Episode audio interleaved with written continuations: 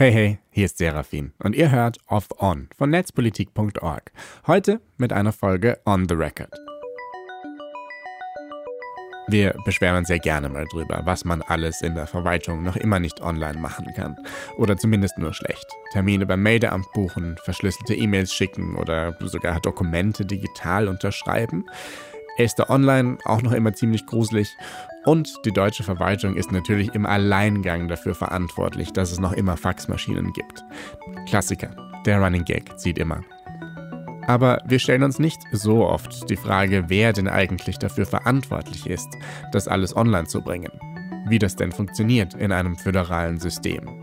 Wir haben in Deutschland 10.773 Kommunen die sich, zumindest theoretisch, in allen Fragen der IT selbst verwalten können.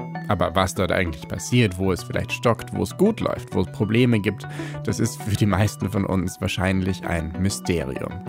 Nicht mehr lange, hier im Podcast klären wir auf.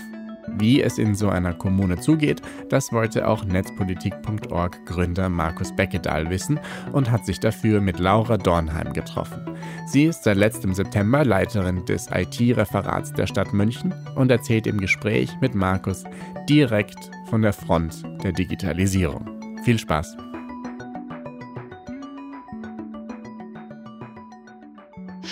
Willkommen zum Netzpolitik-Podcast. Mein Name ist Markus Beckedahl. Mein Gast heute ist Laura Dornheim. Hallo. Hallo. Du bist Wirtschaftsinformatikerin, hast einen Doktor der Gender Studies und bist Chief Digital Officer der Stadt München. Auf Deutsch heißt das Leitung des IT-Referates der Stadt München. Richtig. Was macht eine was macht so ein Amt oder was macht eine Person, die dieses Amt innehat? was so ein Amt mit mir macht, das überlege ich mir auch bald mal nach einem Jahr. Was ich in diesem Amt mache, ist tatsächlich eine riesige Bandbreite. Also das IT-Referat in München sind äh, ungefähr 1400 Menschen, ähm, die alles von wirklich Infrastruktur, Hardware in der Stadt machen, bis zu ähm, auch selber entwickeln, große Strategiethemen. Und ich verantworte eben diese komplette Bandbreite, also von WLAN-Access Points in den städtischen Kitas aufhängen, bis zu mir überlegen, wie soll denn unser digitaler Zwilling 2050 aussehen und funktionieren. Wie wird man das denn? Hast du dich beworben? Also, wenn du gewisse andere Parteien oder Medien fragst, dann wird man das natürlich nur als Quotenfrau. Ähm, ich habe mich beworben, ich wurde aber natürlich äh, davor angesprochen auf diese Rolle. Ähm, das ist anders als irgendwie Ministerien auf Bundesebene, ist das kein rein politisches Vorschlagsamt, sondern das wird in München gewählt. Die äh, Koalitionsparteien haben da aber eben Vorschlagrecht oder dann Aus Entscheidungsauswahlrecht. Ja, sie haben die Mehrheit am Schluss, ganz banal. Mhm. Also ähm, äh, Genau, also ich habe mich äh, beim IT-Ausschuss der Stadt München beworben und da auch dann äh, vorgestellt eben. Ich musste tatsächlich auch sehr förmlich ähm, einige Kriterien erfüllen. Also ich muss, äh, musste nachweisen, dass ich davor schon Personal- und Budgetverantwortung habe, dass ich eine fachliche Eignung habe, also eben mein, mein Hintergrund auch jetzt mit Studium und eben dem, was ich den Jahren davor in der Digitalbranche gemacht habe. Ähm, und dann wurde gewählt. Ich durfte davor noch mal eine Rede vor der Vollversammlung halten. Und äh, einen Monat später habe ich eine, eine Kette bekommen und durfte den Amtseid ablegen. Und dann war ich das. Und die Kette liegt jetzt bei dir zu Hause? Die ist natürlich ganz sicher aufbewahrt, ja. Musst du die dann zurückgeben, wenn dein Amt, deine ich, Amtszeit, die glaube ich sechs Jahre beträgt? Genau, ich bin auf sechs Jahre verbeamtet tatsächlich, also auf Zeit verbeamtet. Und dann muss ich auch die Kette wieder abgeben. Achso, ja. Und äh, hat die sonstige Features außer schwer? Die Kette ist ziemlich analog, nee, aber ich habe tatsächlich schon vor ich die Kette bekommen habe, habe ich in München ähm, meine gesamte Ausstattung an, an Devices bekommen und musste sogar ein bisschen, musste mich fast wehren gegen noch mehr Devices. Ähm, das war, wenn man so Berliner Verwaltung oder generell, ich glaube, das, was man so ein, ein Bild von der Verwaltung hat, haben sie da schon vor Tag 1 sofort äh, gebastelt, indem sie mir irgendwie halt, ja, äh, ein äh, Tablet, einen äh, Laptop und das Handy alles schon äh, fertig konfiguriert in die Hand gedrückt haben. Ähm, das fand ich doch ganz cool. Du warst früher bei den Grünen laut Wikipedia, warst dann zwischendurch bei der Piratenpartei, bist jetzt wieder bei den Grünen, aber hattest vorher eigentlich keine praktische Verwaltungserfahrung. Wie Richtig. ist das sozusagen als Seiteneinsteigerin jetzt auf einmal ja mit E-Government in der Praxis und zwar hinter den Kulissen beschäftigt zu sein? Mhm. Also ehrlich gesagt, der Kulturschock war weniger groß, als ich es befürchtet hatte. Ähm, ich habe gerade bei mir im Haus wirklich noch nirgends irgendwo diesen, diesen sprichwörtlichen Behördenmuff gefunden. Ähm, wir haben da neulich auch mal, also war nicht meine Idee, aber ähm, aus anderen Gründen ähm, gesucht, wie viele Faxe wir noch haben. Erst dieses keins, dachte ich schon, yay, jetzt haben wir doch noch drei gefunden, von dem eins aber schon abgestöpselt ist lange. Drei finde ich auch noch okay für so einen großen Laden. Äh, und ansonsten ist das wirklich, es ist eine, eine große IT-Organisation, die für, ein, für eine Riesenorganisation, also Stadt München hat 42.000 Mitarbeitende, ähm, die, die, ja, die, die komplette IT und die Digitalisierung macht, verantwortet und unterscheidet sich jetzt da aus meiner Sicht nicht so sehr von einem mittelständischen Unternehmen. Ich habe ja als Beraterin auch schon viel in Konzernen gearbeitet. Da ist auch nicht immer alles super schnell und hyperagil. Ähm, klar hat Verwaltung so seine Eigenheiten. Ähm, ich bin ganz froh, dass es da gut qualifizierte Menschen macht, gibt, die die Ausschreibung zum Beispiel für mich machen und dass wir eine Rechtsabteilung haben, die solche Dinge, die da eben äh, sattelfest ist. Aber ich muss ja zum Glück auch nicht alles alleine machen, sondern ich habe da wirklich auf ein, ähm, bin da auf ein, ein super Team getroffen, wo natürlich sehr viele Menschen sind, die auch schon sehr lange in der Verwaltung arbeiten. Das heißt, wenn es dann irgendwie so manchmal an irgendwelche Kniffe des Beschlusswesens geht, äh, mir da auch mit ihrer Erfahrung zur Seite stehen. Und ja, also wie gesagt, zusammengefasst, äh, der, der äh, Kulturschock war weniger groß, als ich befürchtet hatte. Jetzt hast du Faxgeräte angesprochen. Da kam bei mir natürlich sofort die Frage, wie kann man denn eigentlich rechtssicher mit euch kommunizieren, wenn es kaum noch Faxe gibt? Ähm, naja, du kannst immer noch einen Brief schicken. Ähm, die Frage ist, glaube ich, eher, wann musst du rechtssicher kom kommunizieren? Ähm, das ist ja wirklich äh, in wenigen Fällen der Fall, also vor allem mit mir, weil ich stelle dir auch keinen neuen Ausweis aus. Das macht in München das Kreisverwaltungsreferat. Ähm, und natürlich alle die, die Online-Services, die wir machen oder einkaufen für das Kreisverwaltungsreferat zum Beispiel, äh, die sind darauf ausgerichtet, dass die Kommunikation rechtssicher ist. Das ist noch nicht überall voll digital möglich, aber es gibt alle diese Möglichkeiten. Und ähm, ich glaube, dass das ist eins der, der schönen Beispiele, wo wir eben, ja, wo wir wirklich drauf gucken müssen, wann müssen, wann brauchen wir Rechtssicherheit und wann ist es vollkommen okay, eine E-Mail zu schreiben. Ja, das war ja fiel mir nur mal ein, weil zuletzt ja die E-Mail sozusagen abgeschaltet wurde, was ja zwischendurch mal von der früheren Bundesregierung als, hey, wir lösen das Fax ab und damit kann rechtssicher kommuniziert ja. werden, eingeführt wurde. Ja. Und das ist jetzt weggefallen. Also zwischen Behörden ähm, haben wir noch nicht flächendeckend, aber schon an sehr vielen Stellen die E-Akte. Ähm, das ist rechtssicher. Und ähm, ja, wie gesagt, auch in Richtung äh, Bürger und Bürgerinnen ist das natürlich ein, ein, großer Punkt. Und da ist aber läuft ja auch gerade schon viel mit irgendwie, mit, womit äh, kann man sich identifizieren etc. Sind wir dran. Und natürlich kannst du mir auch eine verschlüsselte E-Mail schicken. aber nur auf dein privates Handy? Äh, nein, Gerät. nein, nein. Ja, ja. PGP. Ja. Das funktioniert. Funktioniert. Gibt es da mehr als die, äh, dich, die man darüber erreichen kann bei euch? Gute Frage, aber ich behaupte mal ja. Okay, ja. Jetzt äh, dann wahrscheinlich ein bisschen besser als im Bundestag. Da gibt es nur eine Handvoll an Abgeordneten und Mitarbeitern, die sich leisten, quasi die PGP-Lizenz aus ihrem ja, Stock, den sie eh haben, um Sachen anzuschaffen, irgendwie ähm, zu kaufen oder zu mieten. Ähm, du bist CDO von München. München ist die vielleicht zweit- oder drittgrößte Stadt in Deutschland. München ist die größte Kommune in Deutschland. Das habe ich Ihnen, obwohl ich aus München komme, haben Sie mir das die ersten Wochen immer eingetrichtert, ähm, weil alle anderen größeren Städte sind Stadtstaaten. Und damit ähm, ist quasi der, die Aufgaben, die wir als Stadt haben, läuft dann da auf Bezirksebene. Okay, also sagen wir mal, ihr seid die größte Kommune von der Größe eines Bundeslandes wie Saarland, einwohnermäßig und wahrscheinlich auch von der Fläche her. Ähm, welche Aufgaben hat denn jetzt eine Kommune in Sachen IT Infrastruktur, oder sagen wir mal erstmal, ja, IT-Infrastruktur allgemein, bevor wir zum E-Government kommen. Es geht tatsächlich bei Infrastruktur los. Also ich kenne aus Berlin Geschichten, da konnten während der Pandemie Leute in der Verwaltung einen Tag pro Woche Homeoffice machen, weil es in der ganzen Abteilung genau einen Laptop gab und eben dann auch irgendwie einen Token, mit dem man sich irgendwie in VPN einwählen konnte. Ähm, wir sind in München aktuell bei einer Quote von 94 Prozent oder irgendwas über 90 Prozent ähm, Laptops für alle, für die Büroarbeitenden.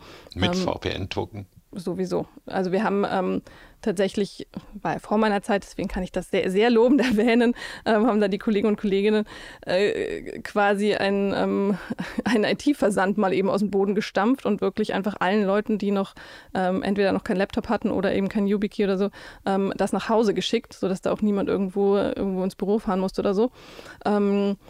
Also Infrastruktur ist absolutes Basic, ja. Also wie, wie willst du Leute an digitale Prozesse ranführen? Wie willst du irgendwie digitale Fachverfahren einführen, wenn sie die nicht richtig oder nur unter großen Einschränkungen, Erschwernissen nutzen können?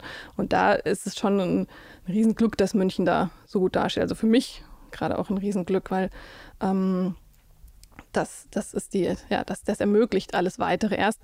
Und ich glaube auch so die Möglichkeit, flexibel, mobil zu arbeiten, macht ja auch irgendwie was im Kopf. Und wenn du siehst, was das für Vorteile bringt, bist du, glaube ich, auch motivierter, andere Veränderungen mitzumachen, auszuprobieren, bei denen du vielleicht davor ein bisschen skeptischer warst, wenn du halt irgendwie, ja, wenn, wenn dein Büroalltag eigentlich immer noch genauso aussah wie irgendwie vor 20 Jahren.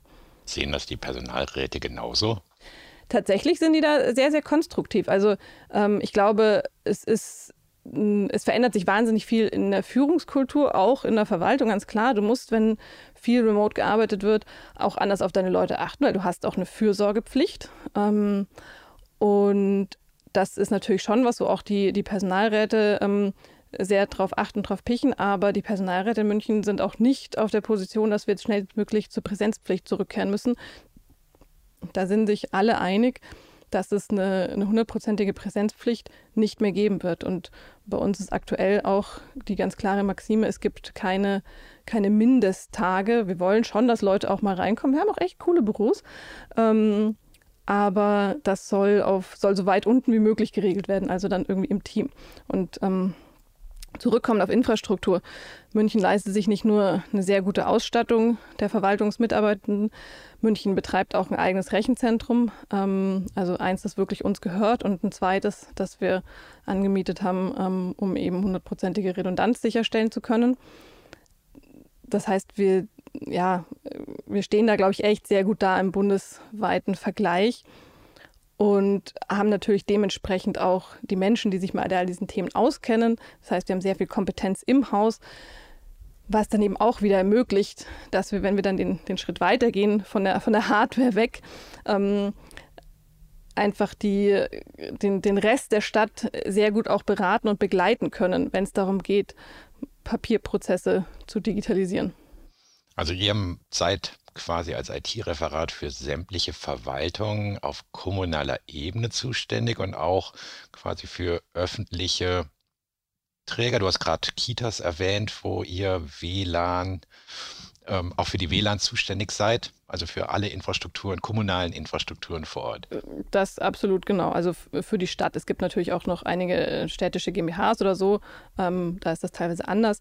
Ähm, aber ja, und wir sind, also es gibt in München eine, eine zentrale IT. Das ist, glaube ich, eine der wesentlichen Entscheidungen gewesen, zu sagen, man nimmt so das, was so gewachsen ist, ähm, als halt das losging mit diesem Internet, ähm, nimmt das aus den anderen Häusern raus. Wir haben in München 15 Referate, also Bauen, Umwelt, Gesundheit, Kreisverwaltung, also Bürgerdienste etc., ähm, nimmt das da raus und zentralisiert das eben in einem IT-Referat, das äh, dann eben guckt, dass wir eben ähm, ja, Skaleneffekte erzielen können, dass wir äh, einfach auch Sicherheitsstandards wirklich etablieren können, ähm, dass wir auch technische Standards haben, dass wir eben nicht mehr diesen ähm, Wildwuchs, der dann halt oft auch inkompatibel ist, haben. Hm, da kommen wir später nochmal zu, was das genau bedeutet. Nun, gibt es sozusagen, ihr seid ja auch zuständig für E-Government auf kommunaler Ebene. Ja. Und E-Government ist etwas, das die meisten von uns außer Elster nur aus der Zeitung oder dem Fernsehen kennen. Ähm, und ist eine Kommune einer von so drei Ebenen, die damit zu tun haben. Vielleicht kannst du mal versuchen, so grob zu erklären, so, ne? Wofür ist eine Kommune zuständig, wofür das Land, wofür der Bund bei der Frage, wann können wir endlich mal Verwaltungsdienstleistungen online machen? Mhm. Äh, das ist tatsächlich nicht ganz einfach und auch eine, also einer der, der großen Gründe, warum es so langsam vorangeht.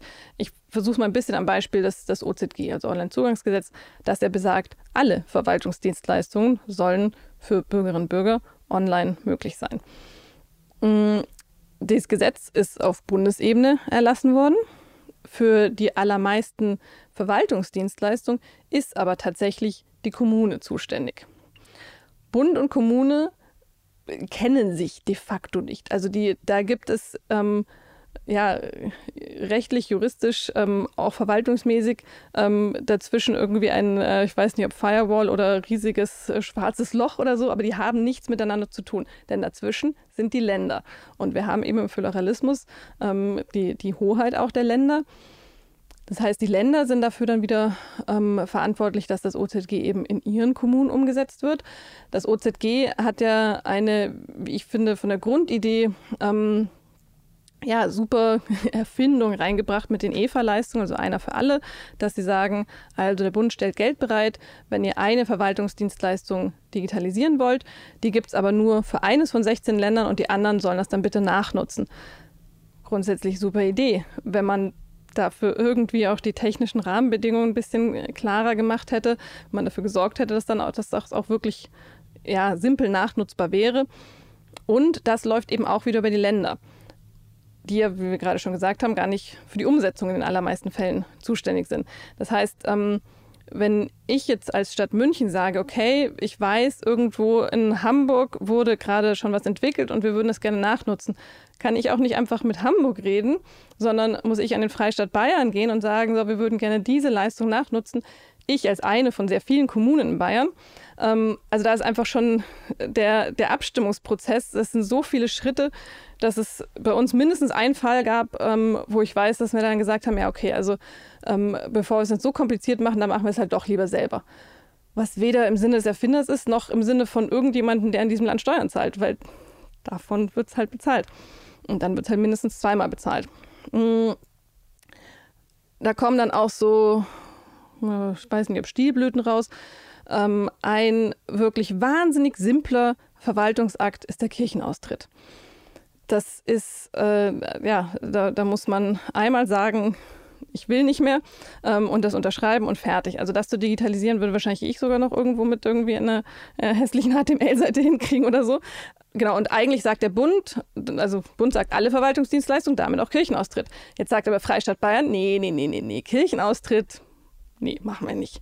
Ähm, so dass ich als Kommune dastehe und sage, okay, ich, das ist eigentlich, wäre das super dankbar. Wir könnten es easy IT-seitig lösen.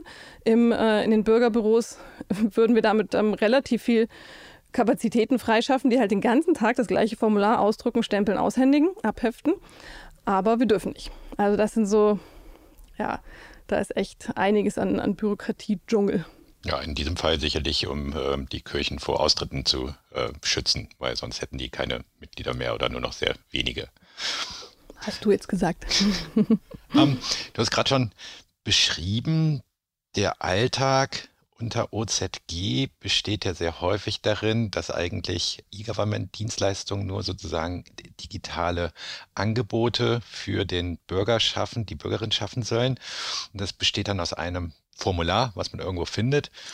Das geht dann sozusagen direkt in den Drucker rein. Am Backend wird ausgedruckt, eingescannt, weiter verteilt. Ist das bei euch auch die Realität oder ist das nur so ein Klischee? Also wir haben da eine riesen Bandbreite. Ähm, de facto ist, sind voll digitalisierte Prozesse noch äh, die absolute Ausnahme. Das OZG ist, also hat eine Frontend-Digitalisierung gefordert, ja. Also Hauptsache, ich kann als Bürgerin irgendwas online machen ähm, was dann, wenn ich auf Abschicken drücke, passiert. Ähm, dazu sagt das OZG überhaupt nichts. Ähm, der Status quo ist alles andere als geil, aber ich glaube, wenn, ohne das OZG wäre es ähm, sähe noch schlechter aus. Ja? Von daher denke ich, war das ein guter ähm, erster Schritt. Ähm, wenn das OZG direkt gefordert hätte, ihr müsst alles Ende zu Ende digitalisieren, dann weiß ich nicht, wie wenig Anwendungen heute digital möglich wären. Ähm, jetzt müssen wir natürlich, also wir sind immer noch nicht bei 100 Prozent von den OZG-Leistungen. Ja? Ähm, das heißt, wir, wir, machen immer noch weiter diese Frontend-Digitalisierung und parallel gucken wir uns eben an und bauen das auf wo können wir wirklich Ende zu Ende digitalisieren. Und auch da gibt es halt immer wieder ähm, rechtliche Hürden und Hindernisse zu nehmen. Anwohnerparkausweis, ähm, wenn im Gesetz irgendwo steht, dass es Ermessensspielraum gibt, dann heißt das de facto, dass da irgendwo ein Mensch nochmal draufschauen muss. Und da müssen, müssten wir halt eigentlich auch nochmal ran zu sagen, da muss jetzt nicht ein Mensch auf die äh, 99 Fälle draufschauen, die total Standard sind, sondern es reicht vielleicht, wenn die eine Person, die den Parkausweis beantragt und da irgendwie Sonderfälle hat oder einen Sonderfall, ähm, dass die sich an einen menschlichen Ansprechpartner wenden kann. Ähm, und der Rest kann von KI aussortiert werden? Ich, weiß, ich glaube, da brauchst du nicht mal eine KI, weil es ist so regelbasiert. Du kriegst den Anwohnerparkausweis. Wenn du der Mensch bist, zu dem dieses Auto mit dem Kennzeichen ist, von dem die, ähm, äh, das Bundeskraftzeug, Bundeskraftfahrzeugamt sagt, ja, das ist so. Ähm, wenn du an dieser Adresse gemeldet bist, zu der es eben eine Anwohnerparkzone gibt und du nicht schon fünf Autos gemeldet hast. Also dafür brauche ich keine KI, um diese Checkliste durchzugehen. Das kann ich mit relativ simpler, regelbasierter Software abwickeln. Aber die, diese regelbasierte Software müsste ja einzeln beim Kraftfahrzeugsmeldeamt irgendwie abfragen, beim Einwohnermeldeamt mhm. abfragen und das irgendwie damit verknüpfen, ob mhm. irgendwie da richtig das, ist. Das tun wir heute schon. Okay. Das, äh, das machen halt heute ähm, natürliche Intelligenzen, aka Menschen, ähm, die aber auch ein System dazu bedienen und die dann nicht jedes Mal anrufen, sondern äh, dann halt klicken und dann kommt halt irgendwann der Check zurück. Ähm, da ist schon sehr, sehr viel digitalisiert. Ähm, in Zukunft hätten wir gerne, dass du das nicht nur eben online beantragen musst, sondern sitzen wir uns Menschen, die irgendwie auf 25 Knöpfe drücken und am Schluss heißt der Knopf so und jetzt wird das Ding gedruckt und dir dann zugeschickt, sondern ich hätte eigentlich gern, dass einfach am Schluss rausfällt, du kriegst äh, eine E-Mail, in der drin steht, prima, dein Auto ist jetzt registriert, so wie das bei Handyparken ist. Und wenn dann eben kontrolliert wird, dann äh, checken die guten Menschen auf der Straße dein Kennzeichen in ihrer App. Das äh, leuchtet dann grün und du kriegst keinen Strafzettel. Aber noch steht eben auch im Papier, dass du dieses Ding in München auf grüner Pappe ausgedruckt unter der Scheibe liegen haben musst. Was sind denn die digitalisierten Verwaltungsleistungen, die ihr in München schon anbietet und die woanders noch irgendwie Science Fiction sind? Uh, also Science Fiction weiß ich nicht genau. Ähm, ja, ich finde aber viel wichtiger, dass wir die Basics erstmal hinkriegen. Also das, was wirklich viele Leute machen müssen. Zum Beispiel, wenn du dich in, wenn du innerhalb Münchens umziehst und dich ummelden willst, das geht heute schon voll digital. Also auf deiner Seite. Ähm, wir sind jetzt auch dabei, ich glaube Ende des Jahres, dass wenn du neu nach München ziehst, dass du da auch nicht mehr auf dem Amt aufschlagen musst. Ähm, wir prüfen gerade, ob du, wenn du einen neuen Pass beantragst, dass du vielleicht nicht zweimal hin musst zum Beantragen und zum Abholen, sondern nur einmal. Das wäre auch schon äh, ein großer Schritt. Wie macht man das mit dem Foto? Na, wenn du einmal hingehst und den beantragst und ein Foto ablieferst, dann mhm. könnte ja theoretisch der Pass auch äh, zu dir kommen, ohne dass du ihn okay. persönlich abholst. So ist das. Auch so wieder rum. viele rechtliche Hürden. Aber zum Beispiel, ich weiß von, von Wiesbaden, ähm, dass die schon wie so eine Packstation, so ein, so ein Locker eingeführt haben, wo du dann zumindest 24-7 mit einem Code deinen neuen Ausweis abholen kannst. Also da, da geht schon was, wenn man will. Ähm, Science-Fiction-mäßig. Also wir, wir, probieren gerade auch wirklich sehr viel ähm, mit KI aus. Ich habe ja gerade schon gesagt, an den meisten Stellen der Verwaltung tut es ähm, stinknormale Software. Aber eine kommunale Aufgabe zum Beispiel ist auch, den Baumbestand zu zählen und eben da zu gucken, ähm, wie, wie gesund sind diese Bäume. Und bisher war das äh, eine nicht nur manuell, sondern ja physische Aufgabe, wo Leute in der Stadt rumfahren mussten. Und ähm, wir haben jetzt gerade mal ausprobiert, wenn wir da eine KI-basierte Bilderkennung über Satellitenbilder drüber laufen lassen, wie gut erkennt die Baumkronen. Also das sind so Sachen, aber das ist halt nichts, was dich als Bürger jeden Tag betrifft.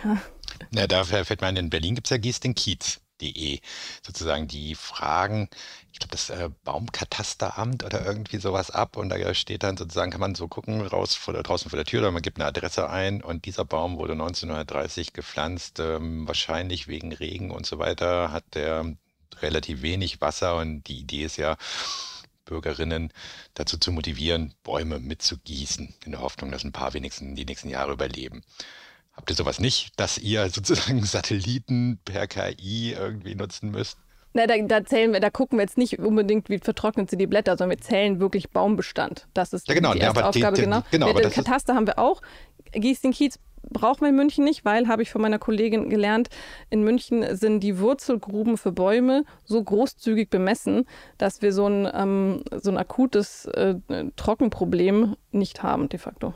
Also weil die einfach mehr Platz für die Wurzeln und damit auch mehr Zugang zu Wasser haben. Also und wenn es weniger regnet?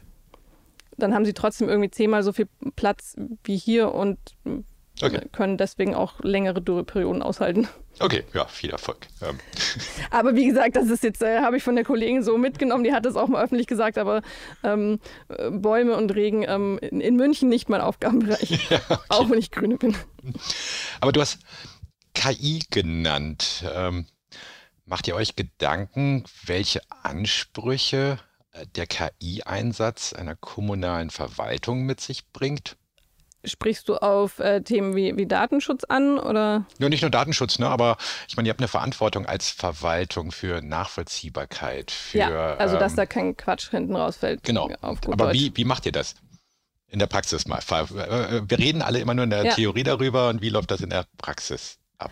Also in der Praxis ähm, haben wir ein Projekt, für das wir haben so ein, so ein kleines InnoLab, die da eben gerade viel ausprobieren, ähm, für das die auch gerade ausgezeichnet wurden ähm, in Kooperation mit, ich glaube nicht der Stadt Stuttgart, aber jemand aus Stuttgart, haben die auf den Dienstleistungsfinder, den es in München gibt, also ein, ein großes Online-Verzeichnis, wo du eigentlich alles findest, was du in der Stadt irgendwie machen und kriegen kannst, aber halt das halt äh, ja alphabetisch sortiert ist und du kannst irgendwie halt nur nach Schlagworten suchen. Und da haben die tatsächlich mit JetGPT einen, einen Layer drüber gelegt, wo du halt natürlich sprachlich Fragen stellen kannst. Also wo du halt nicht nach Wohngeldantrag suchen musst, sondern du schreibst rein, ich habe Angst, dass ich meine Miete nicht mehr zahlen kann. Wer hilft mir? Und dann ähm, sucht dir die KI das, ähm, das richtige Thema raus, fasst das zusammen in einer ein bisschen menschlicheren Antwort, als das irgendwie im Behördendeutsch formuliert ist und highlightet dir aber gleichzeitig auf eben der, der ja, Originalseite die entsprechenden Abschnitte. Und ähm, da werden wir, also wenn wir das irgendwann mal wirklich live schalten, weil mit der aktuell, also aktuell geht das nicht mit JetGPT ähm, DSGVO-konform, ähm, dann wird da natürlich auch ein, ein, Disclaimer dran kommen, dass eben diese KI-Antwort ähm, ja, von der KI kommt und nicht menschlich überprüft ist und dass das wirklich rechtlich verlässliche halt das ist, was es dir unten drunter als Quelle ausgibt.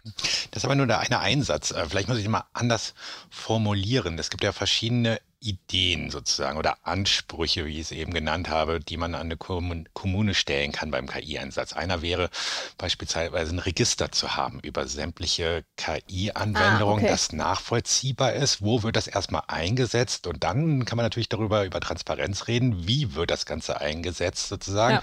Aber ohne ein Register ja, habe ich erstmal keine Informationen. Ähm, über diese Registeridee gibt es ja, da wird ja sehr viel auf, ähm, gerade auch auf Bundesebene drüber gesprochen. Ich finde das grundsätzlich ähm, äh, befürwortet, das absolut. Ich glaube, ähm, wenn wir da mehr Transparenz haben, stärkt das auch das Vertrauen. Ähm, aber das Thema Transparenz, also wir haben ja heute schon, in der, in der DSGVO steht ja auch heute schon überall da, wo komplett automatische ähm, Verarbeitung passiert, muss ich einen menschlichen Ansprechpartner haben. Und das wird auch immer in der Verwaltung so sein. Du wirst nie in so einem KI-Hell-Loop irgendwie äh, gefangen sein, ähm, sondern es wird immer ein, ein mindestens ein Fallback geben. Aber also das finde ich wahnsinnig wichtig. Noch, machen, noch haben wir in München kein eigenes Register. So gut ich die Idee eines Registers grundsätzlich finde, äh, gibt es da schon auch echt noch also ich bin da nicht die, die da ganz äh, tief sich reingefuchst hat, weil die Frage ist ja auch wirklich, ähm, will ich das nur für KI? Wie genau definiere ich KI? Will ich das eigentlich für alles, wo eben äh, komplett dunkel verarbeitet wird oder Ende zu Ende verarbeitet wird? Wie bereite ich das so auf, dass das dann eben auch die Menschen verstehen, die sich jetzt noch nicht mit neuronalen Netzen beschäftigt haben? Macht ihr euch denn Gedanken? Also ich war, äh, verfolge zum Beispiel die Debatte aus New York seit vielen Jahren. Ich glaube, New York war die erste große Kommune, die angefangen hat, so diese Fragestellungen zu diskutieren, vor allen Dingen aus der Zivilgesellschaft heraus, wo es auch darum ging, naja, also eigentlich es reicht halt nicht nur so ein Register, damit wir erstmal wissen, wo wird das eingesetzt, sondern eigentlich sollte man auch denken, zur äh, öffentlichen Daseinsfürsorge gehört selbstverständlich dazu, dass diese eingesetzten automatisierten Entscheidungssysteme so transparent wie möglich sind. Also mit anderen Worten, man muss eigentlich auch die Verfahren sehr genau beschreiben können, damit auch irgendwer in die Lage versetzt wird, dagegen Widerspruch mhm. einzulegen. Und das ist halt einfach eine politische Debatte, wie man mit diesen neuen Technologien umgeht, ja. wo ich weiß, in Deutschland sind wir noch nicht so weit, aber es wäre natürlich schön, wenn es an Orten wie euch irgendwie dazu kommen könnte. ich äh, sehe ein To-Do. Ähm, also ich glaube, insgesamt mehr Transparenz und technisches Verständnis ist extrem wichtig in der Politik und in der Verwaltung. Es geht ja damit los, dass eben ähm, ja, viele Menschen überhaupt nicht unterscheiden können, was ist denn jetzt eigentlich KI und was ist in Anführungsstrichen normale Software. Ähm, was sind denn wirklich die, die, realistischen Risiken, die damit verbunden sind oder nicht. Ähm, dass Verfahren transparenter gemacht werden, halte ich für absolut wichtig und ähm, nicht nur um das Vertrauen zwischen BürgerInnen und, und Staat ähm, zu verfestigen und ähm, zu stärken, sondern einfach auch, ähm, wir müssen einfach auch die Prozesse uns ganz genau angucken und dann auch transparent machen, um sie gut digitalisieren zu können. Weil aktuell haben wir da wahnsinnig viele, also äh, hunderte von Fachanwendungen, die halt teilweise ja über Jahrzehnte so gewachsen sind und die halt in einem analogen System gewachsen sind. Und die zu, also die eins zu eins jetzt irgendwie aus irgendwie 20 Formularen, 20 PDFs zu machen, ist ja keine Digitalisierung, ja. Ähm, um die wirklich zu digitalisieren und dann eben überall da, wo es geht, auch automatisch verarbeitbar zu machen, müssen wir an die Prozesse ran. Und ich bin ganz klar der Meinung, wenn wir an die Prozesse rangehen, wir setzen da Recht und Gesetz um, dann haben auch alle Anspruch darauf, zu, da Einblick zu haben, wie so ein Prozess abläuft. Aber allein da irgendwo Dokumentationen irgendwo online zu stellen, hilft halt auch noch nicht wirklich. Ich glaube, du brauchst immer noch auch irgendwie eine, eine, Vermittlerfunktion. In München gibt es in allen Stadtteilen Anlaufstellen, wo du dich eben auch über ähm, Leistungen, die dir zustehen, informieren und beraten lassen kannst. Hm. Ähm, wenn man an München denkt, aus Sicht ich weiß, von kommt. IT dann und beim Thema Transparenz, dann denken viele an Linux in München. Linux war so, oder München war die erste Kommune 2005. Das war der Umstieg von Windows XP oder NT auf, keine Ahnung, Windows 7. Und äh, München hat es als einzige Kommune damals geschafft, aus politischen Gründen sich für Open Source zu entscheiden was viele Jahre lang irgendwie durchgezogen wurde, irgendwann vor zwei, drei Jahren rückgängig gemacht wurde oder die Rückabwicklung länger. wurde irgendwann ja durch einen ja, durch CSU ähm, Politiker wieder eingeführt. Ähm, woran ist das gescheitert? Grundsätzlich glaube ich leider, dass das Linux-Projekt seiner Zeit voraus war. Also Aktuell arbeitet das BMI an einem Konzept für einen ähm, souveränen IT-Arbeitsplatz, der eben auf Open Source oder rein Open Source basiert sein soll. Ähm, das ist jetzt endlich ganz klar kein Nischenthema mehr. Ähm, Linux war halt deutlich früher dran und ich kann das ja auch nur so ein bisschen nachvollziehen, weil damals war ich noch nicht äh, in, der, in der Stadtverwaltung. Ähm, es wurde zu stark als technisches Projekt ähm, äh, umgesetzt und man hat zu wenig auf die Begleitung, auf das Change Management geachtet. Und äh, vielleicht war auch es wirklich ähm, ein bisschen ja, zu, zu viel gewollt, mit dem Betriebssystem anzufangen, weil das betrifft halt alle ähm, und alle kennen irgendwie ein anderes Betriebssystem zu Hause. Die Fachanwendung für den Wohngeldantrag, die hast du nicht zu Hause. Ja? Ärgerst du dich nicht so sehr, wenn die im Büro anders aussieht. Ähm, ja, das, das sind, glaube ich, so Sachen, die da zusammengekommen sind. Aber am Schluss war es im Wesentlichen, wie du gesagt hast, halt eine politische Entscheidung. Und ähm, dass Politik nicht immer ähm, den besten Sachargumenten oder nicht nur Sachargumenten folgt, wissen wir ja leider auch. Ähm, und ich werde natürlich, da wurde gerade auch zu Amtsantritt ganz oft gefragt, ja, äh, führe ich jetzt wieder Linux ein? Und so sehr ich ganz klar für Open Source bin und das auch in der Verwaltung stärken will und werde, ich mute nicht einer Stadtverwaltung innerhalb von zehn Jahren den dritten Betriebssystemwechsel zu. Also das wäre aus keiner Sicht irgendwie sinnvoll. Ja, also kann ich aus deiner Sicht sozusagen nachvollziehen. Aus ähm, Sicht von Linux ist es natürlich blöd so, ne? wenn quasi ähm, ja, jetzt wieder zurück zu Microsoft gegangen wird, was ja vorher auch, also einer der vielen Motivationsgründe, warum sich Verwaltungsmitarbeitende gegen Linux gewehrt hatten, war, dass sie eigentlich die ganze Zeit nur an Microsoft gewöhnt waren. Das Klar. heißt, sie lebten in einem Monopol. Sie wussten irgendwie genau die Tastenkombination für Drucken oder wo genau irgendwie welcher Button ist. Und dann kriegen sie auf einmal einen Linux-Desktop vorgesetzt, der vielleicht dieselbe Tastenkombination hat, aber wo dieser Button irgendwie zwei Zentimeter weiter links ist. Oder Und, grün statt blau oder ja. Ja, genau. Ja, also ähm, Fun Fact, aus, aus, unserer Perspektive glaube ich nur so halb funny, ähm, die Betriebssystemumstellung ist durch. Wir sind gerade jetzt noch dieses Jahr in den finalen Zügen auch wieder von LibreOffice zu Microsoft Office umzustellen. Und das geht wahnsinnig zäh, weil sich die Leute jetzt an LibreOffice gewöhnt haben. Und jetzt bin ich die, die ähm, bin in einer absurden Situation, dass ich als, als bekannte Open Source Verfechterin ähm, Leuten, die mir Anhänge schicken, zurückschreiben muss. Ähm, vielen Dank für die Unterlagen, habe es bekommen. Bitte in Open Office Formate umspeichern, damit wir Kompatibilität sicherstellen können. Ich schreibe dann immer noch mal drunter, dass das nichts daran ändert, dass ich äh, Open Source für richtig und wichtig halte. Aber auch das ist halt, also wir können es uns halt nicht leisten, ähm, parallel zwei Systeme ähm, zu betreiben, zu, zu sichern, vor allem auch in der gesamten Stadtverwaltung. Also meintest du jetzt gerade, ähm, dass du Microsoft ähm, Office nutzt und du kriegst ähm, LibreOffice-Dokumente zugeschickt und möchtest die aber in einem Microsoft Office-Format haben? ich, ich möchte gar nicht, ja, aber ich muss darauf hinweisen, du kannst natürlich jedes Open Office-Dokument auch in Microsoft öffnen, aber wenn du halt komplexere Vorlagen oder irgendwelche Tabellen hast, ähm, wir werden LibreOffice in der Stadtverwaltung abschalten. Deswegen muss, bin ich in der Position, dass ich darauf hinweisen muss, dass sie die doch bitte umspeichern sollen, damit die eben nach Jahresende auch noch sicher zugänglich sind. Ähm, und also das, was ich mit Fun Fact meinte, ist, dass die Leute jetzt von LibreOffice ähm, sich genauso langsam und ungern trennen, ähm, wie sie sich damals von mhm. Microsoft, von Windows getrennt haben. Das kann ich, kann ich äh, total nachvollziehen. Aber was ich, ich wollte jetzt nochmal hier einen Punkt machen. Ähm, LibreOffice Dokumente sind ein offener Standard. Microsoft Dokumente sind kein offener Standard, sondern ein Microsoft-Standard. Eigentlich sozusagen die Bundesregierung verspricht im Koalitionsvertrag die konsequente Nutzung von offenen Standards. Also eigentlich müsste man ja die Ansprüche an Microsoft stellen, hey, liefert uns mal hier mit euren Office-Paketen, die hier überall eingesetzt werden, einen offenen Standard, weil sonst können wir das nicht einsetzen. Warum wird das nicht gemacht? Sehr gute Frage. Ich werde dem mal nachgehen. Ich meine, du kannst ja auch in Microsoft Office ähm, Sachen in offenen Standards abspeichern. Ich wüsste jetzt aber noch nicht, dass wir irgendwann eine Richtlinie ausgegeben haben, das zu tun. Das gebe ich mal einfach mal mit, um das mal auszuprobieren. Wir machen weil, einfach aus allen PDFs. Ja, da, ja, da kenne ich jetzt die Standardisierungs äh, aktuellen Stand nicht so ganz.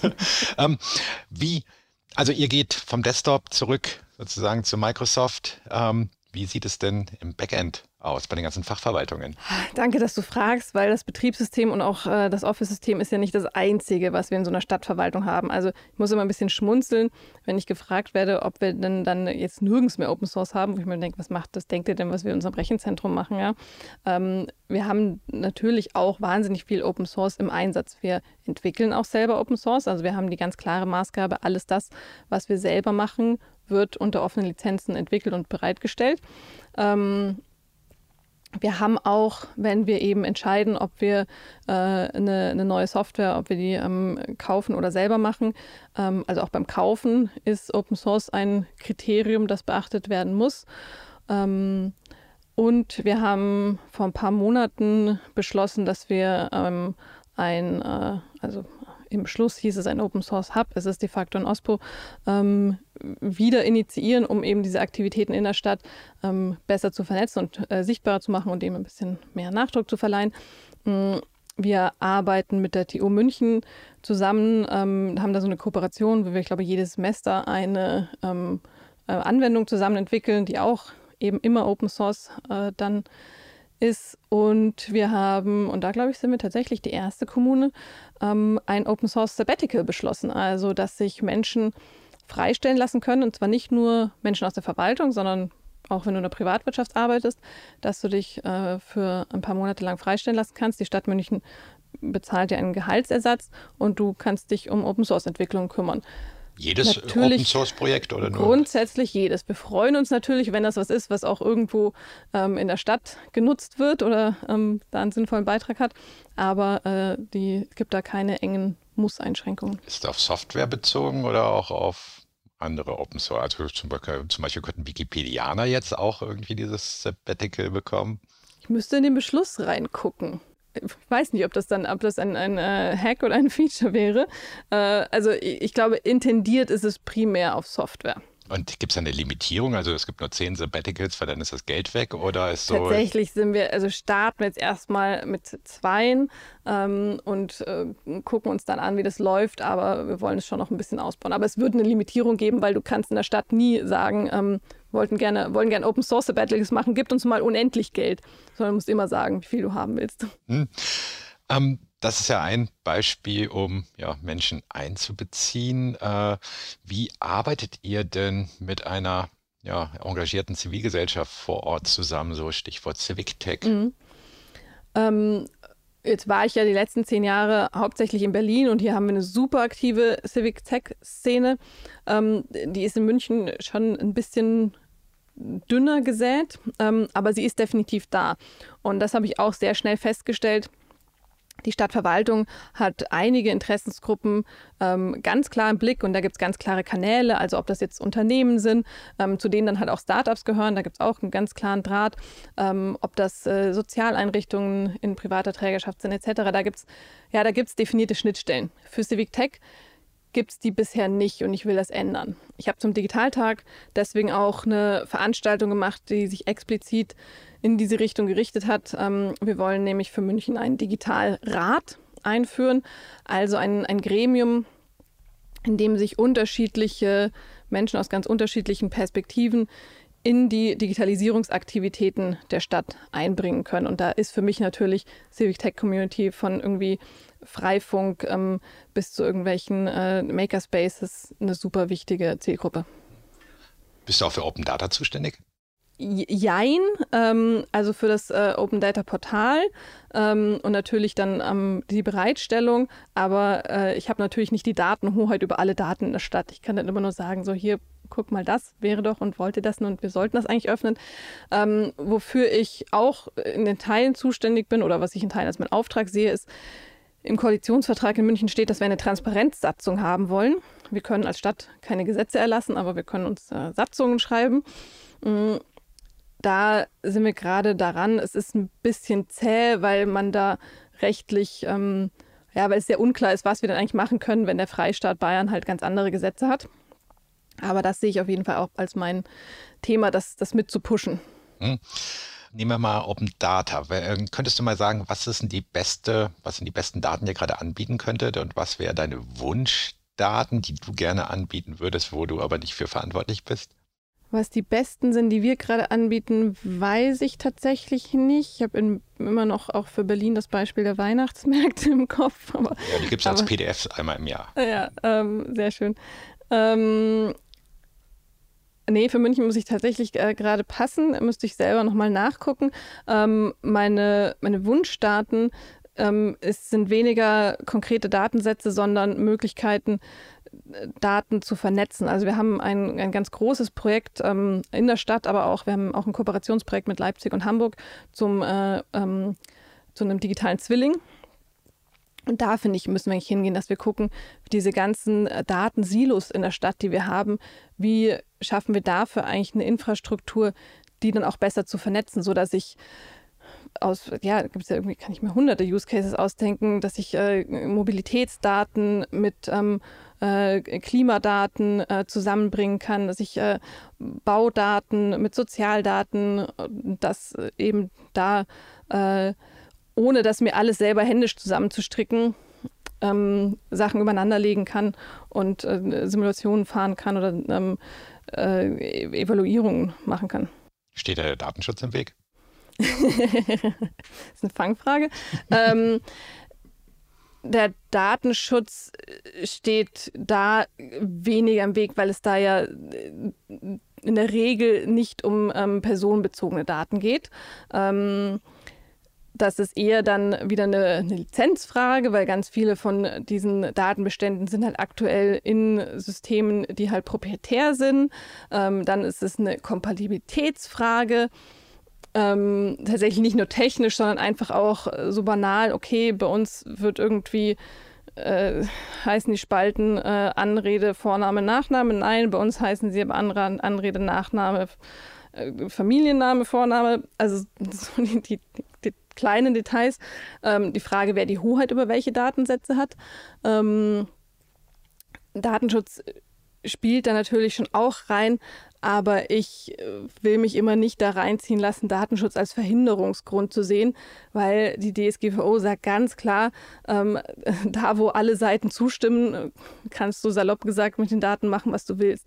Und es, wenn wir jetzt nochmal ähm, einen Schritt weitergehen, ähm, es ist ja als Bürgerin absolut in meinem Sinne, dass ich nicht jedes Mal wieder neu sagen muss, wie ich heiße, wo ich wohne, sondern dass diese Daten, die x-fach in der Verwaltung existieren, eben irgendwo äh, gepoolt werden und von mehreren abgerufen werden können. Nun bist du CDO einer ja, der größten Kommune in Deutschland. Müssen dann eigentlich irgendwie 30.000 Mann-Kommunen oder Menschenkommunen die haben die dieselben Aufgaben wie du in München, nur irgendwie mit viel, viel weniger Ressourcen, aber eigentlich denselben Ansprüchen?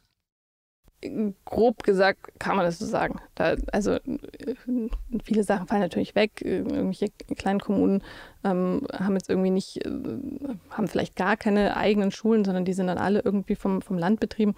Ähm, aber grundsätzlich ja. Also deinen dein, ähm, Pass beantragen können musst du überall, egal ob du irgendwie in einer 2000 Seelengemeinde lebst oder in einer mit irgendwie 1,4 Millionen. Ähm, und das sehe ich tatsächlich als, als Riesenproblem. Also und, ähm, wir sehen das ja gerade auch mit, es gibt ja, gibt ja leider immer mal wieder diese großen äh, Schlagzeilen, wenn irgendeine Kommune dann wieder komplett äh, lahmgelegt wird von Schadsoftware. Mhm weil sie eben nicht die Ressourcen haben, sich eine Infrastruktur ähm, so aufzustellen und so zu betreiben, wie wir das können. Ähm, und da komme ich zurück zum Föderalismus, ja. Also einen, einen, Pass beantragen, der Pass wird dir von der Bundesdruckerei ausgestellt. Warum können wir nicht einen Prozess, eine Anwendung haben, die in allen 11.000 Kommunen in diesem Land einfach angewendet werden kann? Und ist da der Föderalismus schuld oder sind da diejenigen schuld auch mit, die im Moment irgendwelche proprietären Softwarelösungen genau für diese Fachanwendung anbieten und dagegen sind, dass ihnen Konkurrenz gemacht wird, quasi vom Staat selbst? Die helfen mit Sicherheit nicht, aber ähm, da bin ich mir schon ziemlich sicher, dass das, ein, äh, dass das Hauptproblem im Föderalismus liegt. Ich glaube, noch weniger als ähm, Unternehmen, die da proprietäre Sachen anbieten, wollen Länder da ihre Hoheit und Macht abgeben. Und äh, ich glaube nicht, dass wir drum rumkommen, da über ähm, Kompetenzen auch nochmal zu reden. Aber gibt es ein Bundesland, was es schon geschafft hat, sozusagen in Eigenverantwortung Pass, äh, an, äh, Pass beantragen als Dienstleistung all seinen Kommunen zur Verfügung zu stellen? Ich wüsste nicht das. Okay, aber das zeigt ja eigentlich eher, okay, man müsste man mal und äh, weil das Problem oder die Strukturen scheinen ja gerade nicht Gut, zur Lösung Pass ist vielleicht, wie gesagt, Pass hat ja, hm. da musst du zumindest mindestens einmal noch erscheinen. Ähm, äh, also das, das, ist jetzt auch nichts, was du, was du komplett durchdigitalisieren kannst. Ähm, aber gibt ja noch so ein paar andere 100 Anwendungen. Ja, also die Bundesregierung hat, oder die letzte Bundesregierung hatte versprochen, bis 2021 sollten, ich weiß gar nicht, ob die Zahl ich richtig im Kopf habe, 600 Anwendungen irgendwie online sein. Eine Zeit lang hatte man mal ein Dashboard angeboten, wo der Fortschritt irgendwie angezeigt wurde. Kannst du dir auch äh, auf, auf Kommunenebene angucken, ähm, wie viel Leistungen online verfügbar sind. Ähm, du siehst eben auch die, die riesige Diskrepanz ähm, oder die, die Heterogenität ähm, in, in ganz Deutschland. Ähm, ich glaube trotzdem, dass es gut war, diese Frist zu setzen, weil sonst wäre noch viel weniger passiert. Aber wieso funktioniert, also ist es, ist es tatsächlich der Föderalismus, äh, dass wir in Deutschland allen anderen Ländern so hinterherhängen? Ich glaube, es ist tatsächlich ein, ein großes Problem, weil du damit halt eben, habe ich ja vorhin kurz beschrieben, diesen, diesen Zuständigkeitsbürokratie-Dschungel ähm, hast. Ähm, ein Riesenproblem ist, glaube ich, einfach schon auch, dass hier viel zu lange politisch immer noch die in Anführungszeichen Hoffnung bestand, dass das mit dem Internet schon irgendwann wieder weggeht. Also ich saß vor das ist jetzt maximal zehn Jahre her, ähm, hier in Berlin bei Veranstaltungen, wo Bundesminister auf Panels saßen und erklärt haben, dass das mit dem Vectoring ja alles äh, total super wird. Also man muss nur ein bisschen Glitzer auf die Kupferleitungen streuen, dann passt es schon. Ja, also das war bis vor noch gar nicht so lange irgendwie die Haltung. Und ähm, da muss man sich nicht wundern, dass wir heute immer noch überall Funklöcher haben. Ähm, und ich glaube, so dieses auf, ja, auf wirklich höchster Ebene, der, dieses Einsehen, dass das mit dem Internet, dass es nicht nur wieder weggeht. Ich meine, wann war der Neulandspruch? Der war 2012 oder 2013. Ja, 13, siehst du das so. auch, so ein Pi mal Daumen, zehn Jahre. Ähm, wir, ja, wir, wir haben einfach super spät erst angefangen. Und wir haben da echt eine, ja, eine große Bugwelle. Wie gehen denn dann Verwaltungen damit um, dass sie quasi äh, Fachkräftemangel im, äh, ja, in IT-Fragen haben. Also was mir gar nicht so bewusst war, bis vor wenigen Jahren wurden Informatiker im laut TVÖD oder Beamtenrecht so quasi als DV-Kaufleute eingestuft. Die äh, Datenverarbeitungskaufleute, das war so eine Ausbildung, die seit den 60ern bis in die 90er äh, ging, bis zur Reform der IT-Ausbildungen. Ähm, ähm, und das hieß, man hat ein Informatikstudium, man wird irgendwie eingruppiert, irgendwie verdient nur die Hälfte von Juristen, weil alles eigentlich nur auf Juristen ausgelegt war und ist. Also ich glaube, da, da, da, hat sich definitiv was getan. Das äh, Problem kenne ich äh, zumindest aktuell nicht, obwohl ich tatsächlich auch alle Tiefen des TVÖD noch nicht durchdrungen habe. Das Hauptproblem ist, dass TVÖD irgendwann endet, ja und halt äh, weit vor dem endet, was irgendwie Google, Microsoft, ähm, Apple, sonst irgendwie, die wir auch alle in München haben, zahlen. Ähm, wir haben den großen Vorteil, dass wir wirklich sicher sagen können, dass wir sinnvolle Dinge tun. Ähm, und ich glaube, was wahnsinnig wichtig ist, ist das, das Image da auch zu drehen. Also zu sagen, Verwaltungsdigitalisierung ist irgendwie nicht eben ähm, Papierformulare in PDF umzuwandeln, sondern da gibt es auch wirklich ähm, ja, super spannende Themen, wo man auch ähm, ja, Herausforderungen hat und, und ähm, sich, ähm, ja, sich, sich irgendwie auch äh, ausleben kann, IT-mäßig.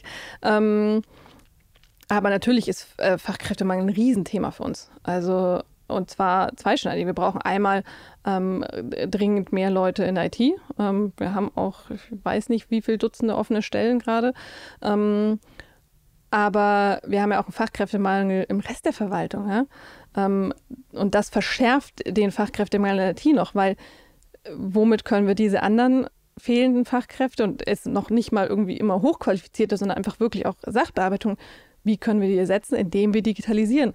Dafür brauche ich aber halt die Leute. Also das ist so, ähm, das sehe ich tatsächlich für die nächsten Jahre als eines meiner ganz großen Themen, da zu gucken, dass wir das ähm, ja, dass, dass dieser Mangel nicht allzu groß wird. Wie sieht es Verwaltung? Da ist tatsächlich, ähm, muss ich so ein bisschen Kopf schütteln nach jetzt, äh, glaube, zehn Monaten. Weil, also du hast TVED angesprochen, aber äh, da gibt es ja noch viel mehr im, im Beamtenrecht und ähm, wie so in der Verwaltung ähm, Beförderung etc. laufen. Und es geht halt immer noch im Allerwesentlichen über Headcount. Das heißt, ich habe überhaupt nichts davon, wenn ich irgendwo gute Software einführe, die mir eigentlich irgendwie 50 Prozent der Kapazitäten einsparen würde. Ähm, weil wenn ich mir nicht arg ins eigene, eigene Fleisch schneiden will, dann behalte ich diese Leute trotzdem. Und das ist halt so ein ähm, harter Interessenskonflikt, von dem ich noch nicht genau weiß, ob wir den aufgelöst kriegen. Ich sage gerade, ich glaube, mit irgendwie Aufklären und Predigen äh, kommt man da nicht weiter. Ich sehe es als mein Job, die Stadtverwaltung so weit zu digitalisieren, dass wenn dann eben jetzt uns die, die Baby-Boomer-Generation verlässt, äh, dass dann nicht alles zusammenbricht, sondern dass wir es ähm, möglichst gut digital auffangen können. Ja, du hast noch fünf Jahre, zumindest in dieser Laufzeit. Ich weiß nicht, ob es da auch Verlängerungen gibt. Glaubst, gibt du, glaubst du, du schaffst es zumindest in fünf Jahren? Weil die Babyboomer-Generation geht ja jetzt in Rente bald. Ähm, also ich, ähm, zum Glück ist das kein binäres Ziel mit irgendwie schaffen oder nicht, sondern ähm, wenn mein äh, stets bemüht äh, dafür ähm, reicht, dass eben die Stadtverwaltung oder einzelne Teile davon äh, nicht irgendwie ähm, äh, leiden, dann ist das für mich schon ausreichend.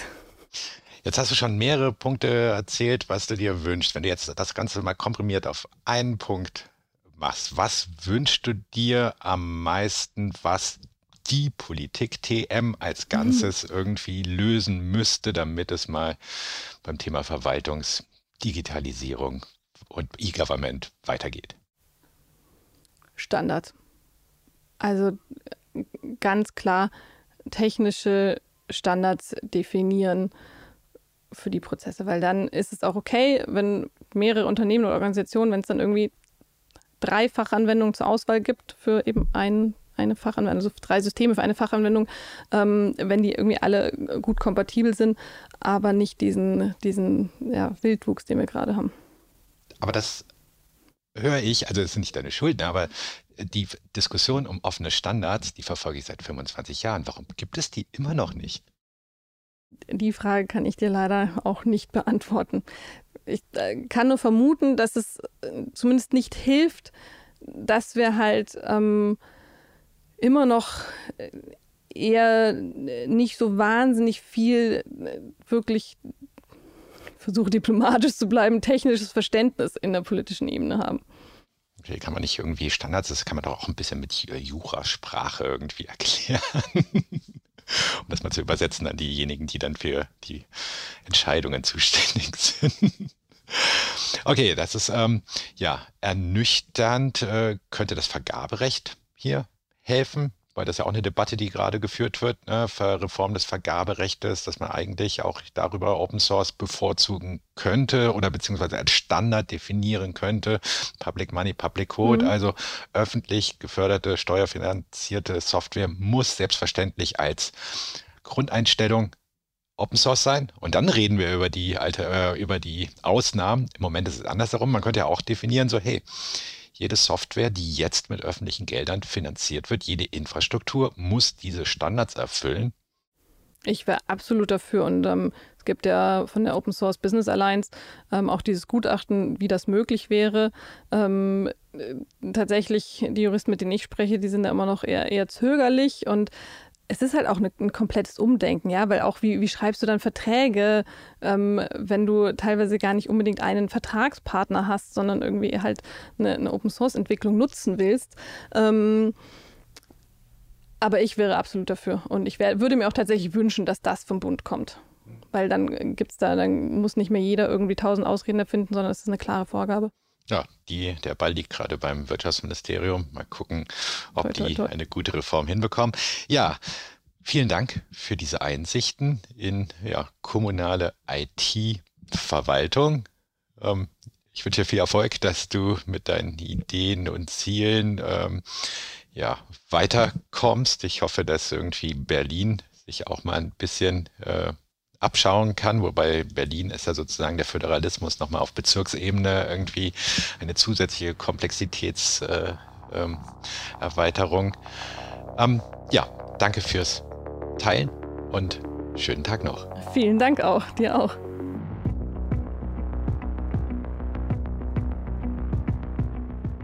Laura Dornheim im Gespräch mit Markus Beckedahl. Wenn euch die letzte Stunde gefallen hat, dann freuen wir uns über eine kleine Spende. Alle Infos unter netzpolitik.org/spenden und wenn ihr uns schon unterstützt, vielen Dank. Ihr macht unsere Arbeit möglich. Außerdem ist jede Spende auch eine solidarische Geste für alle anderen, die gerade kein Geld für uns übrig haben. Netzpolitik.org aber trotzdem gerne lesen. Das war's für heute. On the Record, der Podcast von Netzpolitik.org. Danke an Laura Dornheim das Interview wurde geführt von Markus Beckedahl. Produktion von mir, Serafin Dinges. Unsere Titelmusik ist von Trummerschlung. Ihr habt Feedback, Kritik, Themenwünsche, wir freuen uns über alles. Schreibt uns eine Mail an podcast.netzpolitik.org. Passt auf euch auf, schickt nicht zu viele Faxe und bis zum nächsten Mal.